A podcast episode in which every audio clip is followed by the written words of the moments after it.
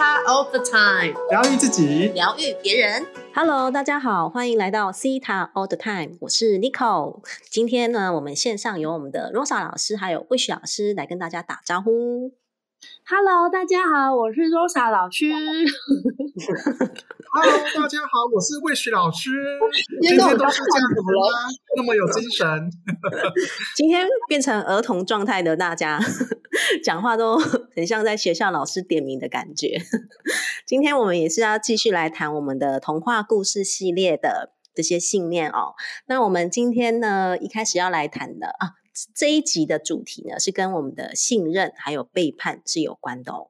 那我们来谈看看，呃，今天我们会谈一些不同的一些童话故事当中，呃，什么是跟你的信任啊，或是跟你的背叛是相关的。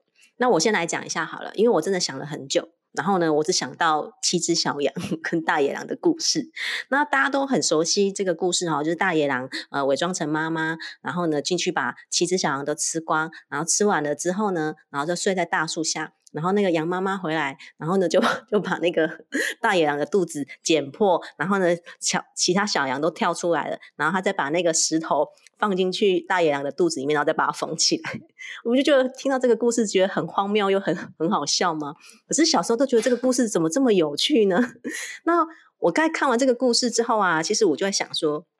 这个到底跟我们的信任的议题是有什么样相关的哦？因为你看哦，我们从小听这个故事，我们都不觉得哦，就是大野狼就是坏人，然后呢要欺负这种小羊，然后大部分的人我们都会觉得我们是好人，我们都是小羊，所以我们都会被坏人给欺负。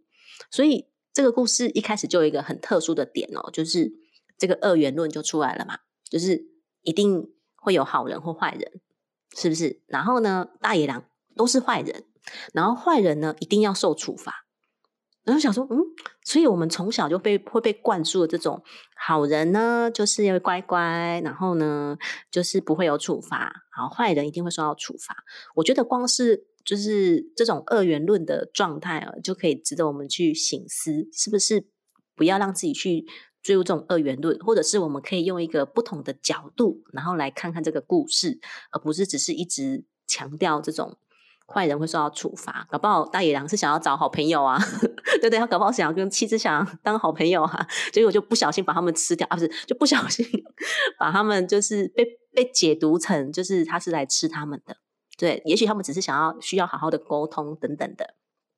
那或者是在这个故事当中，也有可能就是，呃，像小小羊，他们就会觉得信任别人就会死掉啊，就会有危险。所以，是不是我们会被灌输到，我们从小会觉得，哎，如果我在我的儿童时期，我没有被呃教导，或者是我没有学会真的可以去信任别人，或者是信任别人会会有危险的时候，我们长大就会很容易去失去对对人的信任。那当我们对人不再信任的时候，就会衍生出很多的问题啊，我们可能就会觉得。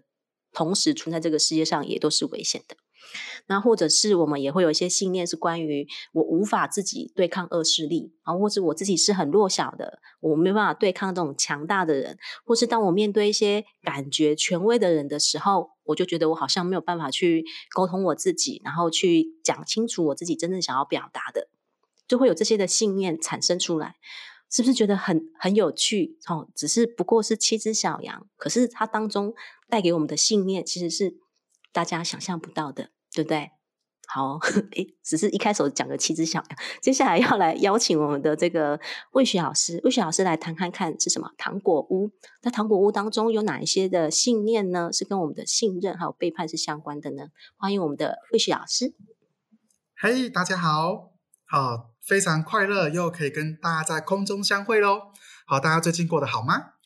在听完这两期，好，包含今天的童话故事，希望对大家会很有帮助哦。那今天来跟大家聊聊一个很棒的童话故事，就是《糖果屋》。好，大家，当我第一次听到《糖果屋》这几个名字，我充满了很多的幻想。什么幻想呢？啊，应该是一个很棒的故事，然后就是应该是。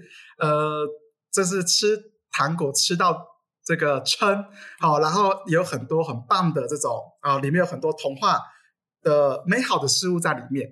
结果我打开来之后呢，居然发现到是继母啊！各位，继母这个词又出来了哦，在童话故事，尤其是这个哥叉，哥哥叉零叉，好，还有很多童话故事哦。最可怕的就是继母啊，大家好，还有一个是巫婆，巫婆这两个是最可怕的两样东西。好，那为什么呢？哈，就就话说啊，这个伐木工人是个非常贫穷的家庭，然后然后他这个两个兄妹啊，三个人明明住好好的，都已经说很贫穷了。结果呢，他的这个爸爸娶了一个继母，因为这个继母觉得食物会不够，好，因为多这两个人，好，他都没有想到他是这个外来的嘛，好 之类的，好，他就想要把他们两个丢弃在森林里面，好，一次没成功就来第二次，好，然后当当那个到达这个第二次成功之后呢，好，他就被这个，哦，当然故事很长啦，有机会大家去听，好，他就被这个老妇人，然后被抓起来。好，因为他们到达了森林里面，啊，然后有那个糖果屋，就被女巫抓起来。然后女女巫呢，为了要养胖这个哥哥，就叫妹妹好去养胖他。然后最后呢，哦，经过一般的这个波折之后呢，他们最后就把这个女巫这个烧死了。回到家之后，继母也死了。哇塞，这个我看完这个故事之后，我整个就觉得跟那个我们一刚开始讲的故那个呃。话题哦，应该讲那个形容词，鬼话连篇。我我好，我梦想中的糖果屋竟然变成这样的一个形式结束了。那我从中呢，我我学到了什么呢？第一个，美好的东西背后一定有陷阱。好，大家听看完这个那个童话故事糖果屋之后呢，我记得我那一阵子，我每一天都会很害怕，我会不会一有美好的东西，有后面就一定会有陷阱。然后不会持久，然后呢，一定是危险的。还有这种美好的东西绝对不会发生在我的身上，所以呢，我就一直有这种想法，就是让影响到我的童年。所以我影响到我什么时候呢？大概是我觉得西塔疗愈之后，我才开始把这个美好的东西做释放。好，所以从中经历了大概将近二十啊。也不要讲不需要这年纪，十年的岁月，好吧？好，那这个信念就会是一直影响着我。好，那包含呢？我从里面还看到了什么呢？第一个，该我一刚开始讲的，女巫跟继母都会塑造成邪恶的。第二个，我们都一直什么故事都一定要高潮迭起，就是一定要加入坏人的角色。第三个，为什么不找他爸爸讨论？好，这个。这件事情我一直觉得很纳闷，他继母他都听到他继母要把他丢掉了，可是却不找他爸爸讨论。那爸爸，这位爸爸，你你你你你你在干嘛？哦，在这个角色里面，好，然后这个是我觉得蛮惊人的。那我我这个故事听说之后翻成电影版，哦，就是叫做《女巫猎人》，在二零一三年的时候，那他就变成这个兄妹，开始消灭世界各地的。女巫变成赏金猎人，好不觉得这个也是一个很奇妙的事情吗？好，所以今天我是用一种很奇妙又很荒谬的角度来看这件事情。好，对，希望对大家很有帮助哦。谢谢大家，谢谢谢谢吴小老师。哎，真的想想这些故事，真的是觉得。小时候都不觉得荒谬，哎，长大都觉得怎么？如果没有仔细想想，真的很荒谬。我呀，对，那我也想知道爸爸去哪里了呢？哦，好像很多时候在童话故事当中，这个父亲的角色都会被弱化掉，然后呢，反而会加强那个妈妈或者是妈妈那种狠角色，或是后母啊、继母那些不好的印象哦，这样子真的真的会对小孩造成很恐怖的威胁。到底是一个 什么恐怖的故事？太有趣了。真的，我们要就是抱着醒觉啊，抱着觉察，然后来看看我们到底都看了什么，或是听了什么，不然我们真的会被默默被影响到。谢谢这个魏雪老师的分享。接下来我们要来欢迎我们的这个罗莎老师，罗莎老师来跟我们聊聊什么阿拉丁。欢迎罗莎老师，谢谢谢谢大家。哇，刚刚就是重温了两位讲的这个故事之后，发现小时候我看这些还真是莫名其妙，就是吸收了一些信念哈。那。嗯，我今天讲这个阿拉丁呢，我们来回顾一下阿拉丁的故事。当然，阿拉丁故事有非常多的版本，所以罗萨斯就讲一个大家都看过的版本。那阿拉丁跟他的猴子阿布啊，在这个巴这个什么，反正就在他们的城市，好是呃相依为命的。OK，那我们从这个故事一开始呢，就知道阿拉丁他是孤儿，然后呢，街头的流浪的人。好，就是说他的身份、他的地位，其实都跟这个公主、皇室是有一大段距离的。那这个呢，有一个这个皇宫里面的大臣叫甲方啊，他就是想要找那个精灵啊，神灯里面的精灵。那可是呢，要去找这个神灯，需要有一个未经琢磨的钻石的人才能够找得到。好，那这个未经琢磨钻石的人呢，就是阿拉丁。那甲方呢就开始骗阿拉丁说：“你要去啊，你要帮我找神灯啊，否则我就告诉公主啊，哈，你你的真实身份。”所以其实一开始呢，阿拉丁就因为害怕自己的身份被暴露，所以呢，他答应了这个条件。哎，结果呢，他进去这个洞里面的时候呢，嗯，甲方。就把他踢下去嘛，因为然后那个后来呢，总之甲方没有拿到神灯啊，神灯跟阿拉丁呢就在洞穴里面。好，这边有几个东西想跟大家哈重温故事的时候，你们也想一想，这到底是什么呢？这时候呢，阿拉丁呢，因为从以前到现在都是在街头里面嘛，所以他就是非常非常的聪明。那甚至呢，他也常常是骗人的。那我记得有好几个版本说他本来是小偷啊。结果他就骗精灵啊，他要他叫那个猴子呢先摩擦神灯，然后呢就骗精灵让他们出去。哎，出去之后呢，精灵才发现哦，天哪，不是阿拉丁许的愿望，所以阿拉丁还是有三个愿望。不晓得大家听到这里的时候发现了什么呢？接下来呢，阿拉丁就要求精灵第一个愿望是要把它变成阿里王子哦，这样他才能够接近公主。所以他对他自己的身份啊，还有他的地位，其实一直都是。到现在都还是很，呃，觉得自己是卑微的。呃，后来的故事是这样，那个公主啊，就开始觉得这个男的呢，哈，不论长相或者是他的一些行为，就很像是之前遇到的阿拉丁。然后他一直要问阿拉丁说：“你是不是就是我之前在街头遇见的那个人呢？”可是阿拉丁就从头到尾说：“没有，没有，我就是个王子，我是打扮成平民哦，才能了解这个呃宫外的生活。”哎，公主就相信他了。故事到这边啊，我想呢，就把它分成是前半段，好，前半段。所以大家有听到一个东西，叫做一个信念，是我需要欺骗别人才能够被接受。然后另外一个信念可能是，呃，我需要呢无所不用其极，哈，非常的呃呃，要说阿丁很聪明也是真的，但是他在整个故事里面，他的他的每一个环节都在。告诉我们说，他没有办法承认他自己就是一个贫民窟的人，呃，然后他没有办法接受他自己呢这样子的身份可以跟公主在一起，然后还有一个感觉是，哎，我配不上比我身份尊贵的人。好，那故事的后半段呢，就在讲说，嗯。当这个国王苏丹呢，愿意把阿拉丁呢，呃，愿意把公主嫁给阿拉丁的时候，阿拉丁开始反悔了。本来他是答应精灵哦，本来他承诺精灵说，我的第三个愿望呢，呃，要让你成为人啊。可是呢，他就是想要把它变成别的，好，这样子才能够那个让他永远都当王子。那当然，精灵跟阿拉丁的友谊就就此决裂。那他刚好那个甲方呢，又。这个从中作梗，最后甲方竟然拿到了神灯。好，故事的结尾是呢，呃，阿拉丁呢急中生智的嘲笑甲方啊，你力量不够大啦，你最大的力量其实要当精灵，然后成功的把甲方呢困住在神灯里面啊，那甲方当然就是变成精灵，所以他得待在神灯里面了嘛，呃，然后故事的结尾就是，OK，公主接受了阿拉丁。原本就是一个贫民窟的孩子，然后呢，公主也成功的就是变成了苏丹另外一个国王。所以我想，故事的后半段呢，有告诉大家一个我觉得很棒的信念。他的信念就是呢，呃，我是机智的，我是聪明的，我不需要透过欺骗啊，然后别人也可以接受我的身份，跟别人也可以接受我是谁。呃，总之，我觉得阿拉丁整个故事里面呢，呃，带给我小时候的信念就是，好像。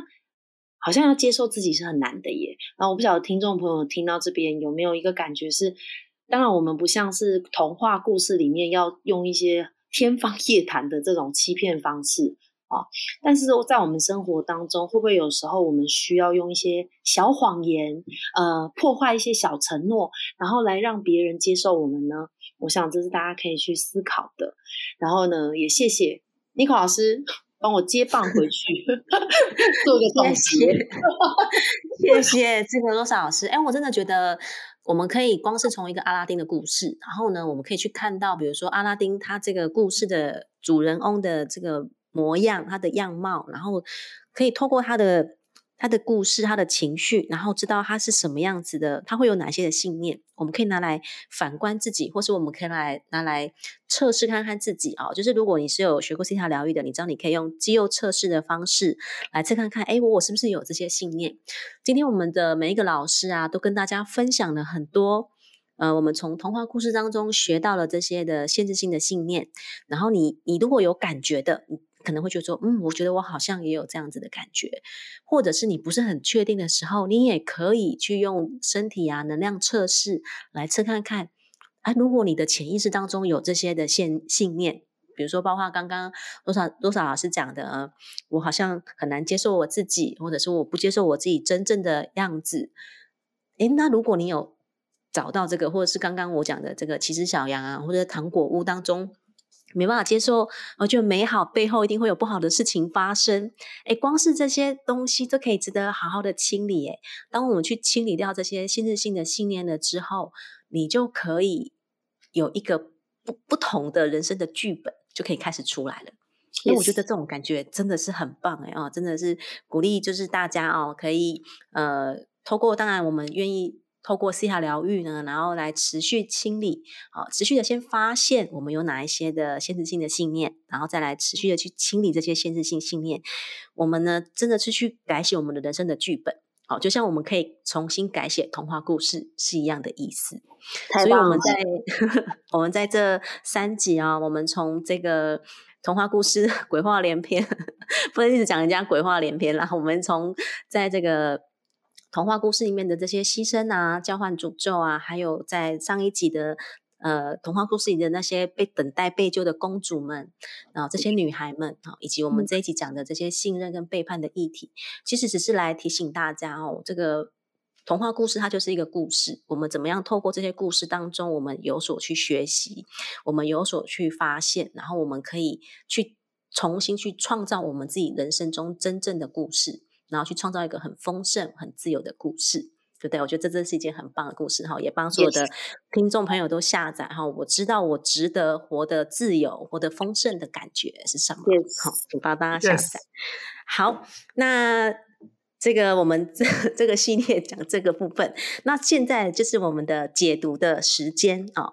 那我们在这个我们的解读呢，都会是针对 Apple Podcast 上面呢，欢迎大家呢帮我们五星好评。然后如果你有想要被解读的，你可以在上面留言。那我们这一次有一个同学呢，就是 I O I O I O 零二一六同学，他就有讲说感谢三位老师的分享。好，请问老师两个问题，谢谢。三位老师好，很谢谢你们开这个节目，你们温暖愉快的笑声陪伴着我每一个星期一。老师，我想请问一下，我的猫咪味觉跟嗅觉都没有作用了，所以它一直不能进食，都要靠人工喂食，请问该怎么疗愈？第二个问题，好，也想请问老师，如何用西塔拔除瘾头，像是安眠药的依赖、烟酒等等？好，谢谢老师。好，那这两个问题呢？呃，第一个跟猫咪有关的呢，我们请一下那个罗莎老师，好不好？请罗莎老师来跟大家，不是跟他，跟他帮他解读一下。我们好像有去询问了，询问了一个动物沟通师，好，这个问题。对，好，那这位听众朋友们呢，首先罗莎老师想，呃，想跟你说一个哈，嗯，因为我不晓得你是不是已经学过西塔疗愈了。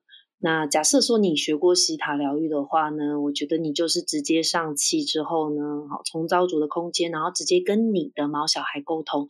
那呃，我所有的公动物沟通疗愈师呢，也都告诉我说，最好我们是由自己的，呃，就是自己的毛小孩自己沟通，他会最愿意告诉你。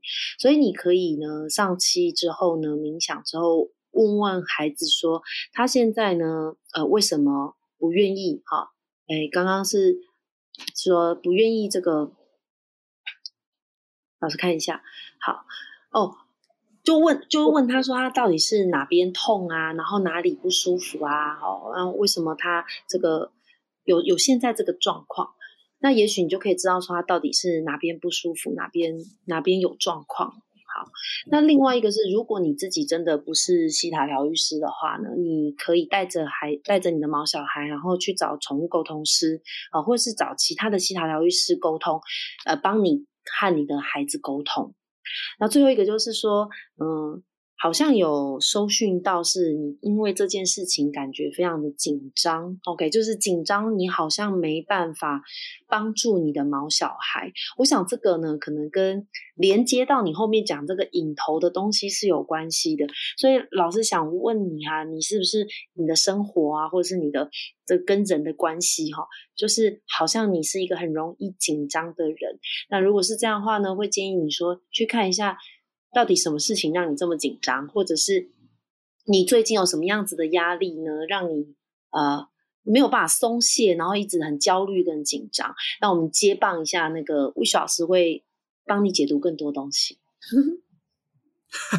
吴雪老师，大家好，好来呃，谢谢罗莎老师和尼克老师哈。那呃，我这边帮你呃说稍微简单分享一下。第一个呢，影头。啊，这个这件事情呢，我们会如果有学过安 A 的朋友，或者是有学过健康的朋友，其实所有的引头它都会在头顶的顶叶，好，大脑的顶叶，好，大脑有分前额叶呀，还有颞叶，还有后额叶，还有顶叶。好，所以呢，我感觉到你的顶叶，好，不管是你，或者是说你曾经，好，你记得这个朋友，他在顶叶会有储存了很多引头的能量。那这引头有可能来自于祖先，那也有可能来自于这一辈子。好，所以它这所有的能量都会储存在顶叶的位置。那建议呢，你当然可以透过洗台疗愈的技术，好，直接去把这个引头去释放掉。还有游离飘荡剂也要释放掉。这两个东西是在处理引头非常重要的一块。那当处理完之后呢，我这边会再建议你，好，你可以用洗台疗愈神与我的技巧去问一下。这件事情背后得到什么好处？例如安眠药的依赖、烟酒的依赖，得到了什么好处？帮助到他什么？改变了他什么？然后你从这个地方可以去呃去追哦这样的一个东西哈。那当然，如果你是西塔疗愈师，哦，相信你呃老师这边讲的你会听得懂。那如果你不是西塔疗愈师呢，重复听吧，听。哦，听第一遍听不懂就听第二遍吧。好，重点我跟跟你再分享一次。第一个，顶叶是负责储存上瘾的瘾头；第二个，游离派单剂要释放；第三个，处理这个好处。哦，相信这个部分会对你很有帮助哦。那如果真的需要老师这边协助的，罗斯老师、尼克老师、魏雪老师哦，都可以好去协助你哈。如果你要做个案，好，都是欢迎你的哟。好，谢谢你的。好，谢谢，谢谢大家，谢谢，谢谢这个罗莎老师还有魏雪老师哦，这个这个解读。那我觉得魏雪老师的分享真的是非常的专业哦，就是在健康的这个部分哦。所以如果听众朋友有任何跟健康有关的议题啊，然后也是可以欢迎找这个魏雪老师啊，帮你做解读或者帮你做疗愈的。那也鼓励大家就是可以来更了解西塔疗愈哦，它真的可以带给我们生活当中哦全方位的健康，全方位的可以疗愈自己啊，还有身心的舒服啊，各式各样。的好处啊，讲不完，我们一直都在讲 这个的好处，这样子。好哦，那我们的这个解读时间到这边结束，然后也欢迎大家，如果有想要解读的，也到这个 Apple Podcast 上也帮我们五星好评，然后帮我们留言，然后解读，我们都会在这边哦，每一周呃每一次都可以帮大家呃来做解读哦。好，那我们今天的这个节目就要到这边结束了，那我们一起来跟大家说拜拜喽。谢谢大家，大家拜拜，大家拜拜，下次见了哦。